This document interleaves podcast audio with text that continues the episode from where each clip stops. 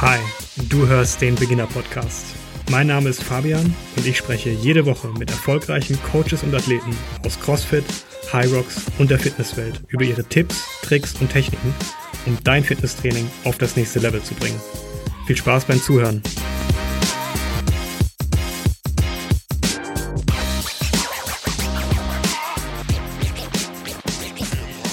Herzlich willkommen zu einer neuen Folge des Beginner Podcast. Heute im Gespräch Lukas Kempe.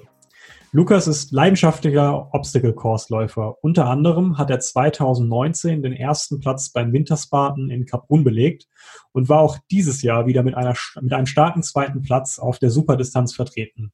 Musste sich nur um knapp 30 Sekunden geschlagen geben. Außerdem hat er bei The Speed Project mitgemacht. The Speed Project ist ein irrer Staffellauf von Los Angeles nach Las Vegas. Nonstop. Von der Küste in die Wüste, über Asphalt und Sand, unter der gleißenden Sonne und durch die stockdunkle Nacht. 550 spaßige Kilometer. Wir sprechen heute über seine Motivation, sein Training und Tipps, wie du dich auf das nächste OCR-Rennen vorbereiten kannst. Lukas, schön, dass du da bist. vielen Dank für die Einladung. Cool. Lukas, ich habe direkt eine Frage. Du bist bekannt dafür, in einer sehr auffälligen Hose zu laufen. Was hat es damit auf sich? Ja, ähm, die Hose war im wahrsten Sinne des Wortes eine Schnapsidee. Es war ähm, der 30. Geburtstag von einer Freundin, die ich äh, trainiert habe. Ich war lange Zeit äh, Lauftrainer in der Runbase, Adidas Runbase Berlin. Und ähm, dann war, stand dieser Geburtstag an. Ich war eingeladen und es ging darum, ähm, es sollte eine äh, 80er-Jahre-Party sein. Und dann sind wir in so einen Second-Hand-Laden gegangen und haben diese Hose entdeckt. So dass ich mit dieser Hose endete an diesem Abend. Und irgendwann im Laufe des Abends kam dann auf, warum starte ich nicht eigentlich beim nächsten Rennen mal in dieser Hose? Diese Hose ist ein Einzelstück, die gibt's nicht mehr zu kaufen, die wird nicht mehr hergestellt. Man wird aber hin und wieder von älteren Menschen darauf angesprochen und sie erzählen einem, wie sie vor 30 Jahren in dieser Hose äh, für einen Marathon trainiert haben. Und dass es anscheinend gängiger war. Aber auch der Stoff ist sehr, sehr weich. Also war das erste Rennen danach, das war Race München. Ich bin mit dieser Hose an den Start gegangen. Nichts an, einfach nur diese Hose angezogen. Und sobald man ins Wasser geht, weitet sich dieser Stoff ungemein, sodass ich die Hälfte des Rennens damit verbracht habe, diese Hose festzuhalten, während ich gelaufen bin und habe dann daraus gelernt, dass ich mittlerweile so eine Shortzeit drunter ziehe, wo ich sie einkrempeln kann, dass ich mit dieser Hose gut laufen kann. Aber was eigentlich nur die Schnapsidee für ein Rennen war, hat so viel Feedback gebracht und so viele Leute, die auf mich zugekommen sind, dass ich seitdem diese Hose anziehe, was jetzt fast zwei Jahre sind, was über zwei Jahre sind, und immer noch mit dieser einen einzigen Hose durchkommen muss, weil es nicht möglich ist, diese nochmal nachzukaufen. Ich bin erstaunt, dass diese Hose so lange durchhält, weil die Naturgewalten sind ja bei diesen Hindernisläufen dann schon eher gegeben. Das ist, ist ja, cool. Was meinst Gute du, Qualität Zeit von damals. beim Krabbeln, wenn ich meine Knie hochnehmen muss und so. Viel Körperspannung braucht man in dem Moment, damit man nicht äh, auf den Knien entlang kommt. Ja, alles, alles, für die, alles für die Schönheit, ne? Auf jeden Fall. ja, du hast es gerade gesagt, du, warst auch als Lauftrainer aktiv, ähm, bist ja bei zahlreichen äh, OCR-Rennen selber aktiv dabei. Erzähl doch mal ganz kurz, woher kommt deine Leidenschaft fürs Laufen und wie bist du zu dem Thema Obstacle Course Running gekommen? Also die Leidenschaft zum Laufen ist schon sehr, sehr lange her. Mein Opa ähm, ist nicht in der gleichen Gegend ähm, gewesen, wo ich aufgewachsen bin. Und dann war ich ein, zwei Mal zu Besuch und er ist immer viel gelaufen. War früher Fußballer, hat dann angefangen mit Laufen und hat mich dann immer wieder auch mal mitgenommen zum Waldlauf. Da war ich sechs, sieben, acht Jahre und immer so mit nett gelaufen, so zwei, drei Kilometer. Und habe dann immer, wenn ich zu Besuch war, ähm, im Garten geholfen und als Belohnung ein paar Laufschuhe bekommen. Und so bin ich eigentlich immer mehr da reingewachsen. Habe leidenschaftlich gern Fußball gespielt, durfte aber nie in einen Fußballverein das fanden meine Eltern alles nicht so toll und deshalb ähm, war Fußball immer nur als Straßenfußballer möglich. Und dann irgendwann, als ich 15 war, kam mein Sportlehrer auf mich zu, meinte halt bei Bundesjugendspielen und so, das war jetzt der Abliefer und wir hatten so einen Waldlauf, das sieht ganz gut aus, er bringt mich mal in den Laufverein. Da ging es dann los, ähm, dass es schon ambitioniert wurde, ich da ganz gut ja, am Start war und echt viel mehr Leidenschaft für entwickeln konnte. Und genau, dann kam halt mit Abitur, ich war noch Wehrpflichtiger, ähm, eine Zeit, wo Sport ja nicht mehr so groß geschrieben wurde. Leider bei der Bundeswehr auch nicht so sehr, wie ich mir erhofft hatte. Habe noch weiter für mich selber trainiert.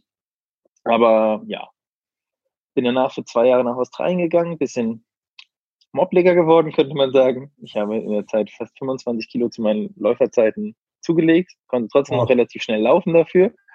Aber ähm, das war nicht nur Muskelmasse. Und kam dann zurück, habe angefangen zu studieren und auf einmal gab es im Radio so ein Gewinnspiel für einen Urbanian Run, 10 Kilometer Hindernislauf. Und ich fand immer schon Crosslauf eigentlich am geilsten, hatte am meisten Freude dran. Und habe mich immer bei diesem Gewinnspiel beworben und habe einen Startplatz gewonnen, kam bei diesem Lauf an und habe diesen Lauf mit zwei Minuten Vorsprung gewonnen. Woraufhin der Veranstalter sagte, ja, cooles Ding. Hast du nicht Bock, mal zum nächsten Lauf mitzukommen? Und dann bin ich zum nächsten Hindernislauf mitgefahren. Das war in Dresden. Und habe da dann andere Leute getroffen mit, ähm, vom Getting Tough Verein. Und ähm, ja, die meinten, ja, war ganz cool, hast du nicht Bock bei uns zu starten? Und so bin ich da reingerutscht. Ähm, ein Jahr später sind wir 24 Stunden in der Wüste von Las Vegas gelaufen, äh, beim World's Toughest Mudder, ähm, was ich mir nie hätte erträumen lassen. Und so ging das wirklich Schlag auf Schlag. Und habe dann einen Nebenjob bei äh, Adidas angefangen, eigentlich nur so als Brand Activator. Und dann habe ich gesagt, ja, du hast ja irgendwie drauf, laufen kannst du ja, hast du nicht Bock für uns zu arbeiten? Und so bin ich da reingerutscht und wurde Laufcoach in der Adidas Runbase. Und ja, seitdem kommen immer mehr Leute auf mich zu. Ich schreibe Trainingspläne, ich gebe kleine äh, Lauftrainings, also Laufseminare was ja echt schön ist, neben der normalen Arbeit als Projektmanager auch nochmal rauszugehen und den Leuten wirklich einen Vorteil bieten zu können und ähm, direkt was zu ändern an dem Laufstil, an ihrem Training, mhm. ähm, was schon nochmal ganz nett ist. Also, du hast gerade einen super schönen Punkt genannt. Ich, hab, ich hatte gesehen, du hattest, glaube ich, 2019 war das, ähm, für die Xletics-Serie auch äh, ein paar Trainingspläne geschrieben. Ähm, genau. Kannst du da mal so ein bisschen drauf eingehen? Also ich glaube, jeder kann jeder kann irgendwie laufen, aber gibt es irgendwelche Besonderheiten, die es aus deiner Sicht zu beachten gibt, wenn man sich jetzt gerade speziell auf, auf das Thema OCR vorbereitet? Äh, definitiv. Es war ganz lustig. Die Xletics, äh, das Büro von Xletics liegt direkt neben der Runbase in Berlin. Deshalb kamen die mal zum Mittag äh, vorbei zum Training. Und irgendwie kamen wir dann ins Gespräch und haben dann darüber geredet. Und die Trainingspläne, die sie bisher hatten, waren halt rein fitnessorientiert. Und das Wichtige oder der entscheidende Hinterpunkt vom OCR ist, du kannst gut laufen, ist gut, ist die Grundlage, ist essentiell, um ganz vorne mitzuspielen. Du kannst gut Fitness, ist gut, aber bringt dir für die Grundlage nicht so viel. Aber der, der wirklich richtig gut dabei sein möchte und das, was man wirklich gut trainieren kann, ist dieser Übergang zwischen Laufen und Hindernissen. Jeder mhm. Läufer, der startet, ich habe sonst was für reine Läufer gesehen, die in diesen Läufen am Start waren, die brechen nach relativ schneller Zeit zusammen, weil dieses ähm, diesen Rhythmus verlieren, eine mhm. Sache ist, die nicht, ähm, ja, nicht im Training integriert ist. Laufen ist eine monotone Angelegenheit. OCR lebt von dieser Abwechslung und dieses Starten und Stoppen. Und das ist mhm. der Punkt, der am Ende den Unterschied macht.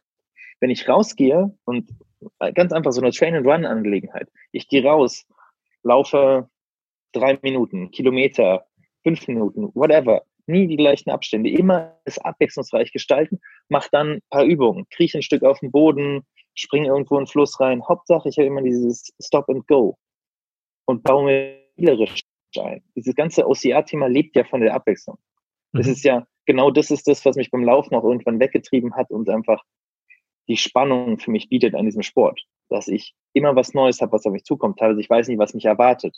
Und natürlich kann ich das nur am besten trainieren, wenn ich genauso auch trainiere, wie es dann am Ende im Wettkampf vorkommt und rausgehe und halt diese Kombination mache. Weil nur der, der am Ende sich am besten erholt und wieder auf Tempo kommt beim Laufen, wird es auch gut machen können und das geht nur darüber, das zu trainieren. Hast du da so ein paar, paar Lieblingseinheiten, die du persönlich gerne irgendwie absolvierst? Also wie kann ich mir deinen Trainingsalltag aktuell vorstellen? Oh, mein, mein Trainingsalltag ist sehr gemischt, weil je nachdem, was das Saisonziel ist und was ansteht, ähm, schwanke ich da sehr groß. Also natürlich die normale Saison, wie sie jetzt, jetzt in dem Jahr vielleicht nicht läuft, aber sonst so von April bis August, September sind die normalen Rennen. Da habe ich, gehe ich auf relativ kurze Distanzen und fange dann an, meistens auf so einen 24-Stunden-Lauf oder sowas im Oktober, November hoch zu trainieren. Mhm. Was aber momentan so als Grundlageneinheit oder was ich eine meiner Lieblingseinheiten ist, sind so, ich nenne es Park Fun Run. Man läuft los und man springt über alles, was einem Weg kommt. ist eine Parkbank, ist irgendwas, man klettert drüber, man nimmt Stufen mit.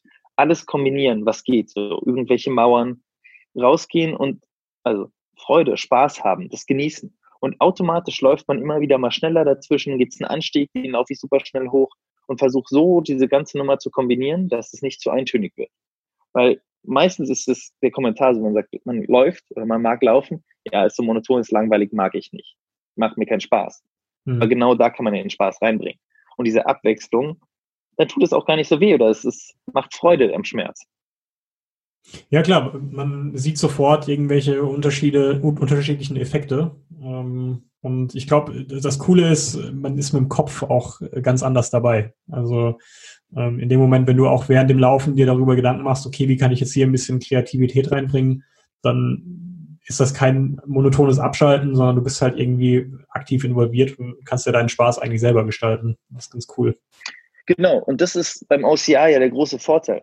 Man, man läuft nicht wie bei einem 10 Kilometer Straßenlauf von Kilometer zu Kilometer. Man läuft von Hindernis zu Hindernis. Und man hat jedes Mal was den Flow, ein Hindernis, was den Flow unterbricht, auf was Neues, auf was ich mich einstellen muss, auf was Neues, was ich mich freuen kann.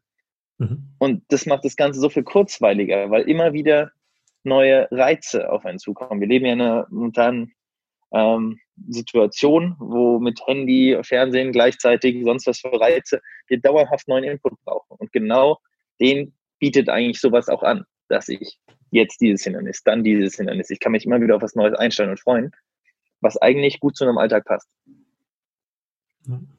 Was war denn so dein coolstes äh, OCR-Erlebnis bisher? Oh, ähm, spannende Frage. Ähm, nee, ich, ich würde behaupten, halt das erste Mal World's Toughest Mudder, das muss 2015 gewesen sein in ähm, Lake Las Vegas das ist direkt vor Las Vegas. Das war so, ja, ein, ein großer Einschnitt in meine, ähm, äh, mein Sportlerleben. Ich war bis dahin immer so fünf und zehn Kilometer gelaufen. Ich, mein längster Lauf war ein langer Dauerlauf, der war vielleicht 21 Kilometer, weil ich mich irgendwo um den See quälen wollte und ähm, der See doch länger war, als ich dachte.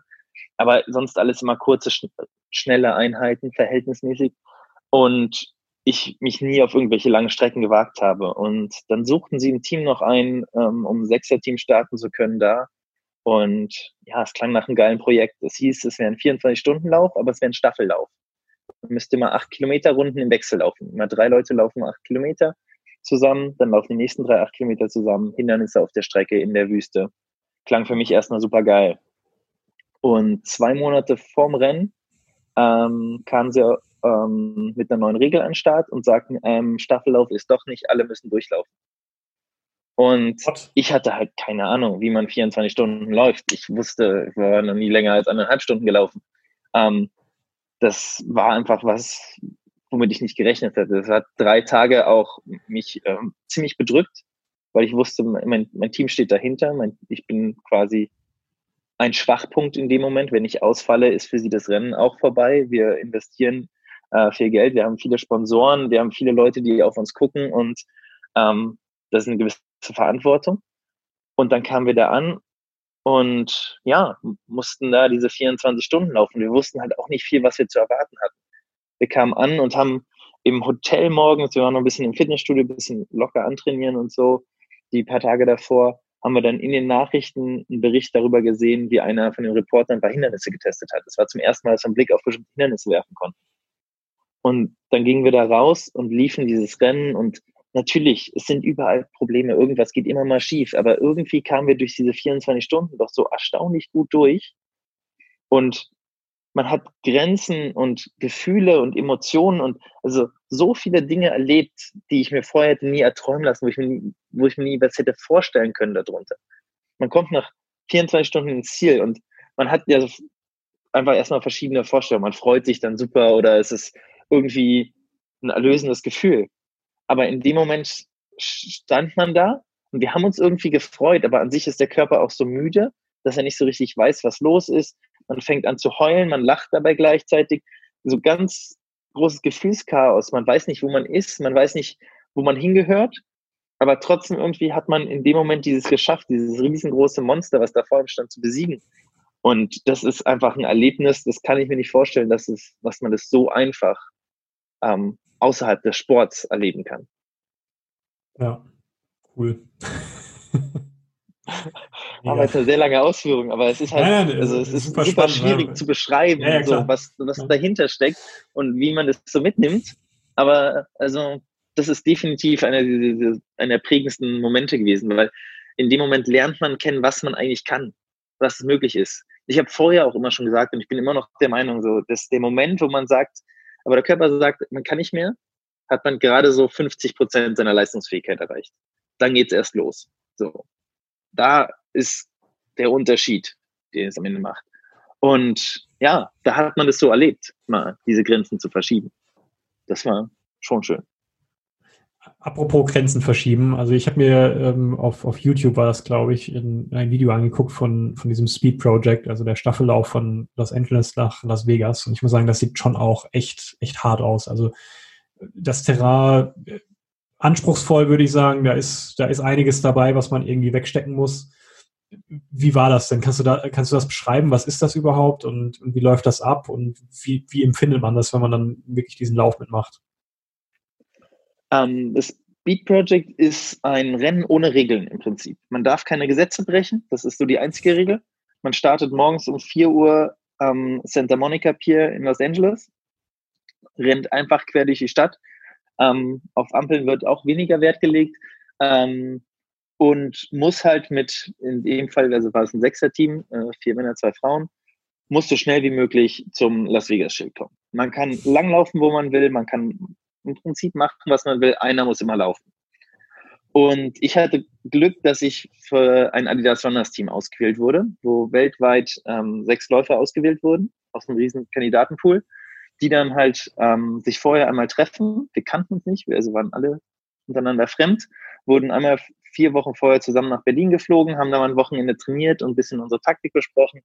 Aber grundsätzlich kann man bei dem Lauf auch noch mal ein großes Team drumherum haben. Wir hatten Arzt mit dabei, wir hatten äh, zwei Trainer, wir hatten ähm, mehrere Fahrer mit Begleitfahrzeugen. Und so haben wir uns eine Taktik überlegt, die war, ähm, wir teilen das Team aus sechs Leuten auf zwei Teams auf. Ein Team, äh, also zwei Männer, eine Frau und nochmal zwei Männer, eine Frau.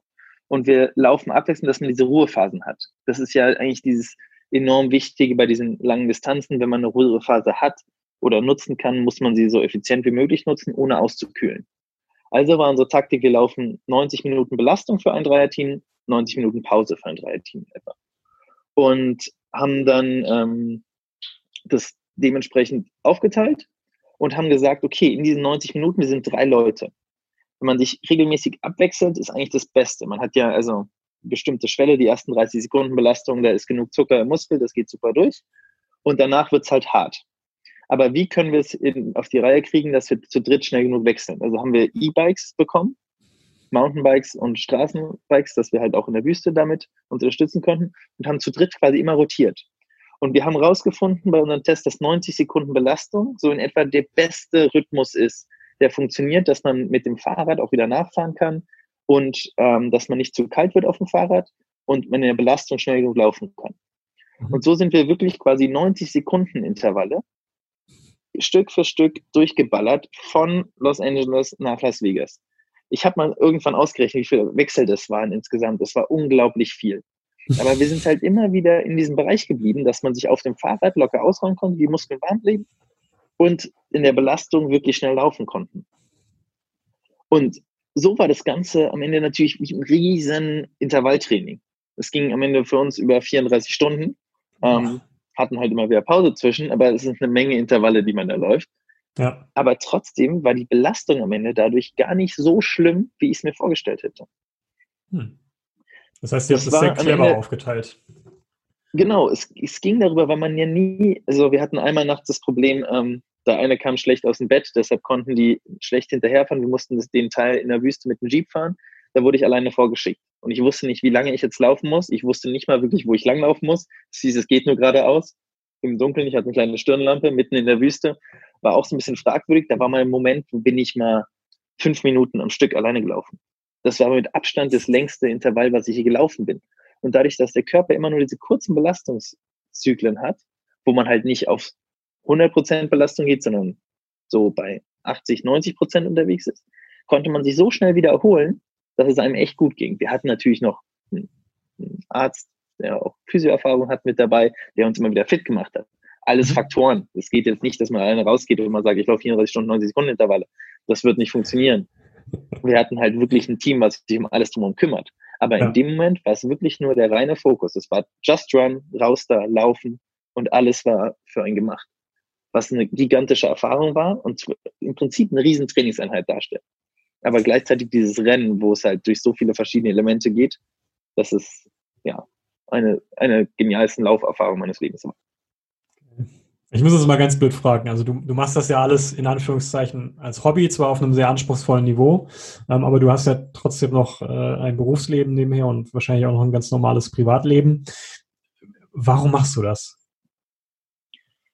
Ähm, ja, das ist eine spannende Frage. Ich wurde tatsächlich auch zu, zu Studien eingeladen, ob ich lebensmüde wäre und solche Fragen kommen immer wieder mal auf. Ähm, ich mache es tatsächlich, weil es mir Spaß macht. Und generell, also ich habe einen jetzt mittlerweile sehr anspruchsvollen Job, der viel Stress hat und viel ähm, Dramatik bietet. Mhm. Ähm, aber trotzdem dieser Ausgleich einfach, dieses Rausgehen, in der Natur spielen, was erleben. Also das muss jetzt nicht zwingend immer nur ein, Rennsetting sein. Das kann auch sein, dass ich am Wochenende in die Berge fahre und äh, mir da die Kante gebe bei irgendeiner Tour, wo ich über sonst wie viele Gipfel laufe. Aber irgendwie ist es so ein Punkt, sich lebendig fühlen und einfach, es macht mir wirklich einfach Spaß. Dieses erschöpft am Ende des Tages ähm, ins Bett fallen ist so eins der schönsten Gefühle, die es gibt. Und ähm, ja, ich kann mir nicht vorstellen, das zu vermissen. Und auch der Antrieb am Anfang war eigentlich alles nie, ich habe das nie gemacht, nur um zu gewinnen. So, ich bin rausgegangen, wie gesagt, beim ersten Lauf, ich war am Start und auf einmal habe ich den gewonnen. Und irgendwie kam das alles miteinander. Ich hätte nie damit gerechnet, dass es auch so erfolgreich funktioniert. Das ist ein Nebenprodukt, was definitiv noch ähm, ja, Freude daran macht. Aber was natürlich auch das Risiko in sich birgt, dass, falls es mal nicht mehr der Fall wäre, dass man die Motivation verliert. Aber an sich würde ich niemals bei einem Lauf starten, wo ich sage, ich habe keinen Spaß dran oder es macht mir keine Freude. Es ist wirklich alles momentan auch noch so, dass ich sage, es macht mir Freude und ich will mehr davon. Ich jetzt gut mit der langen Rennpause sowieso, ist man noch mal heißer auf den nächsten Wettkampf. Aber falls dieser Tag kommen sollte, den ich jetzt noch nicht absehen kann, dass ich keine Lust mehr drauf habe, werde ich damit auch aufhören und mir eine neue. Herausforderung suchen. Mhm. Stichwort Herausforderung, was sind jetzt noch so deine Ziele oder hast du bestimmte Rennen, die du noch irgendwie machen willst oder bestimmte ja, Aktionen, die, die anstehen? Was, was kommt da noch? Was kann man von dir noch erwarten? ähm, grundsätzlich sind wir halt ja ähm, sind zweimal Vize-Champion beim World's Toughest Mother geworden und irgendwie ist das nicht so befriedigend. Das ist ja ein ähm, zweiter Platz, ne? Genau. Und einmal Vierter, das war das beste Rennen von den ganzen Jahren, aber der Konkurrenz am stärksten. Irgendwie ist es, ähm, fühlt sich noch nicht so abgeschlossen an. Der, mhm. Die Rennen waren auch jeweils noch nicht perfekt. Ein 24-Stunden-Rennen kann halt auch viel schief gehen aber grundsätzlich irgendwie da nochmal so ein großes Ding irgendwo drehen und ein großes Ding holen oder ein gutes Rennen USA. Ich habe jetzt ähm, vier Rennen in den USA gemacht und dreimal Zweiter, dreimal Zweiter, dreimal Zweiter geworden und äh, einmal Vierter. Auch das ist irgendwie noch nicht so befriedigend. Und ja, so nochmal ein größeres Event irgendwie richtig in Angriff nehmen, mhm. was mal richtig gut läuft. Das wäre schon noch eins der Projekte. Und dann hatte ich mir überlegt, ob man, ähm, das ist bisher noch eine Schnapsidee, wo ich ein bisschen am Rumprobieren bin. Ähm, es gibt einen 24-Stunden-Rekord im äh, Autoschieben, der bei äh, knapp über 100 Kilometern liegt, was durchaus schon ziemlich anspruchsvoll ist, aber ähm, wo ich noch denke, es wäre machbar. Jetzt muss ich mal länger als äh, 10 Minuten Auto schieben, um zu gucken, ob das wirklich so machbar ist am Ende. Aber das würde mich reizen, so als kleines Nebenprojekt. Jetzt, solange keine Rennen stattfinden, kann man ja auch sowas nochmal trainieren und ja. ein bisschen Unfug treiben. Das ist eine unfassbar lustige Idee. ja, aber das sind das sind noch, sind noch coole Ziele, die da anstehen. Ähm, no, ich, ich, hoffe doch. Und sonst, jetzt, ja, muss man nur hoffen, dass es mal weitergeht mit den, mit den Wettkämpfen. Ja, neue Herausforderungen. Ja, das ist das ist halt irgendwann schwierig, auch was Neues zu finden. So. Man kann sich nicht immer steigern. Also man kann nur 48 Stunden im Kreis laufen. Aber also irgendwann wird es auch absurd und nicht mehr mhm. das, wo, was ich mir darunter vorstelle. Aber deshalb ist es eigentlich immer so ein bisschen suchen, was kann man noch machen, was ist nochmal irgendwie eine Schippe drauf. so ein paar kleine Privatprojekte mal über irgendeine Bergkette laufen, wo 50 Gipfel oder so drin sind und versuchen das unter 48 Stunden zu machen oder so, aber es sind aber nur kleine Privatspäße. Ja. Das so richtig große nächste Projekt, das äh, suche ich momentan noch. Ja. ja, cool. Ich bin gespannt, was es da noch kommt. Ja, ich definitiv auch. Also wenn jemand Ideen hat und äh, kann sich gerne bei mir melden. Ich bin immer dankbar dafür. Das werden wir auf jeden Fall mal weitergeben. okay. Ähm, lass uns nochmal auf das, auf das Thema Obstacle Course Running zurückkommen. Ähm, da sind ja einige Hörerinnen und Hörer dabei, die das machen. Äh, du bist jetzt schon extrem erfahren, würde ich sagen, auch, auch ziemlich erfolgreich. Hast du jetzt gerade hinsichtlich an den Wettkampf gedacht, bestimmte Tipps und Tricks, wo du sagst, Mensch, das sind so irgendwie die, die gängigsten Fehler, die, die ich sehe und das kann man irgendwie ausmerzen, beziehungsweise das hilft mir enorm im, im Wettkampf. Hast du da so ein paar Sachen, wo du aus dem Nähkästchen plaudern kannst? Klar, ähm, es gibt einen riesengroßen Fehler, den 99 Prozent aller Leute da draußen betreiben, die OCR machen. Und das ist, ähm, sie laufen sich nicht ein und sie laufen sich nicht aus. Das Warm-up ist vielleicht mal das von dem Fitnesspartner, der einen auf der Stelle 10 Burpees, äh, 30 Sekunden Knieheber und nochmal äh, 5 Squat-Jumps machen lässt. Ähm, ich habe hier und da, wenn ich mal so einen Lauf zum Spaß mitgemacht habe, auch mal dieses Warm-up mitgemacht. Meistens bin ich danach so fertig, dass ich auch mal laufen kann. Ähm, lauft euch vorher ein. Geht raus, macht euch warm, bereitet den Körper auf das vor, was da kommt. Einfach auch für einen 24-Stunden-Lauf haben wir uns eine Stunde vorher warm gemacht. Wir sind ganz locker rausgegangen, ein bisschen gejoggt, ein bisschen die Gelenke warm gemacht, kleine Mobilisationsübungen, dann ein paar Steigerungen. Das Rennen startet ja meistens mit einem enorm hohen Tempo. Das ist vollkommen egal, ob man vorne in der sogenannten Elitewelle startet oder ob man weiter hinten in der Spaßwelle startet. Am Anfang rennen alle los wie die Bekloppten. Und wenn man da kalt steht und losrennt wie ein Bekloppter, in dem Moment übersäuern die Muskeln ja schon. In dem Moment habe ich ja schon eine Belastung mir eingefangen, die kriege ich bis zum Ende des Rennens nicht mehr raus. Und wenn ich dann so ein Biest mache, wo man halt dann mehrere Stunden unterwegs ist und ich von Anfang an mich schon eigentlich überpaced habe in dem Moment, kann ich eigentlich, ja, hinten raus immer weiter das, diesen potenzierte Belastung wahrnehmen. Und auch natürlich, ich komme ins Ziel. In dem Moment habe ich es ja eigentlich geschafft und ich würde denken, ja, okay, jetzt setze ich mich hin, trinke für einen Finisher Biere und mache den ganzen Tag nichts mehr aber dann nochmal zumindest zehn Minuten investieren und sei es auch wirklich nur eine Mischung aus Gehen und ähm, ja, vor sich hin stolpern. Aber nochmal versuchen, diese Muskulatur ein bisschen weich zu kriegen, ein bisschen Durchblutung anzuregen, den Körper wirklich runterzufahren, gezielt. Das wird sich spätestens am Tag, nächsten Tag einfach schon wieder rentieren, weil ich dann die anderen auslachen kann, die gar nicht mehr die Treppe runterkommen, während ich dann noch runtergehompelt komme. Also das sind so ganz kleine Dinge, die man vielleicht am Anfang gar nicht erstmal so an sich wahrnimmt, aber die einen riesen Unterschied machen können. Sehr cool. Hinsichtlich Hindernisse, hast du da noch bestimmte Sachen, wo du sagst, oh, darauf vielleicht achten? Also gerade wenn es jetzt zum Beispiel an die, an die Hangelsachen geht, die ja recht häufig ähm, vorhanden sind? Ähm, generell sind Hindernisse nicht so meine große Spezialität. Ich bin mehr der Typ Kraft. Ähm, mhm. blind zugreifen und machen. Mittlerweile habe ich auch die Möglichkeit mit dem Trainingsgelände hier, dass ich mal ausprobieren kann. Ich stand sonst oft vor dem Rennen zum ersten Mal vor dem Hindernis. Ich habe es noch nie gemacht. Und deshalb ist Eleganz dann nicht so mein äh, zweiter Vorname für die ganze Sache. Aber was grundsätzlich immer funktioniert, auch wenn man die Hindernisse nicht zur Verfügung hat, versuchen möglichst viel zu hängen. Und da ist der Tipp auch, wer härter trainiert, als es im Rennen ist, wird es immer einfacher haben. Wenn ich immer nur in meinem Fitnessstudio mit trockenen Händen oder am besten noch sonst wie viel ähm, Magnesium an den Händen an der Stange hänge, kriege ich ein Problem im Rennen. Weil in dem mhm. Moment, wo meine Hände nass sind, wo meine Hände schlammig sind, werde ich in dem Moment einfach, wird sich meine Hand aufdrehen und es wird, brauche ich viel Kraft, um das zu kompensieren. Das heißt, auch mit nässen Händen mal trainieren, am besten auch mal Schlamm ranmachen, wirklich mal unter diesen schwierigen Bedingungen oder eine Stange haben, die sich dreht. Weil in dem Moment lerne ich, dass ich, wenn ich zugreife, gar nicht mit der ganzen Hand greife.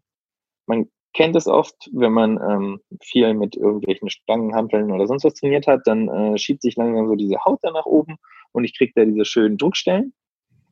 Wenn ich aber einfach nur vorne mit den Fingern greife und die zu einem Haken quasi mache, dann ist es vollkommen egal, ob die Stange sich dreht, ob die nass ist, ob da Schlamm dran ist. Es ist vollkommen unrelevant, weil wenn ich diesen Griff halten kann, dann hänge ich da dran.